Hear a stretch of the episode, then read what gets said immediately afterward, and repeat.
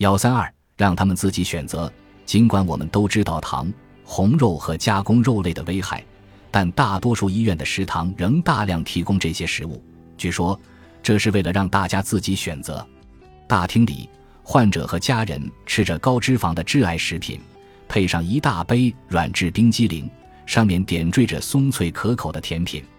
尽管 M.D. 安德森癌症中心的甜甜圈机被轰走了，走廊里不再有油炸面团和糖分的香味，医院工作人员和患者少了这层诱惑，但是医院的食堂仍然像大众餐厅一样，充斥着种种可能诱发糖尿病、肥胖症、癌症的食品。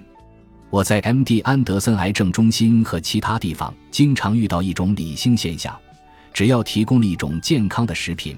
就可以堂而皇之地有一大堆不健康的食品，只要菜单上有沙拉或冰沙，你就能在圈点健康食品后看到大量汉堡、薯条和含糖甜点。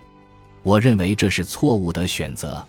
既然我们知道呢，糖和脂肪含量高的食物让人上瘾，就不应该为患者和工作人员提供任何有害健康的膳食。或者，如果要折中方案。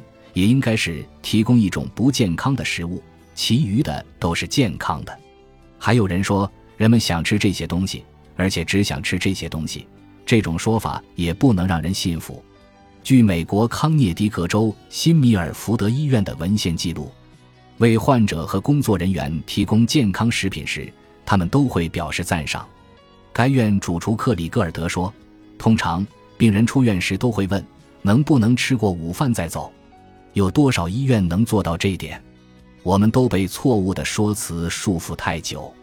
有趣的是，研究表明，深度加工的食物对大脑产生的作用，与可卡因和海洛因之类的药物相同。美国密歇根大学科学家2015年的一项研究发现，人们暴饮暴食不健康食品的习性与这些食品的加工程度直接相关。深度加工的食品能够超越意志力的控制。压倒与饥饿有关的生物信号，也就是说，即使你吃饱了，还想接着吃下去。与此不同的是，西兰花和鲑鱼等健康食品不会触发大脑的这种反应。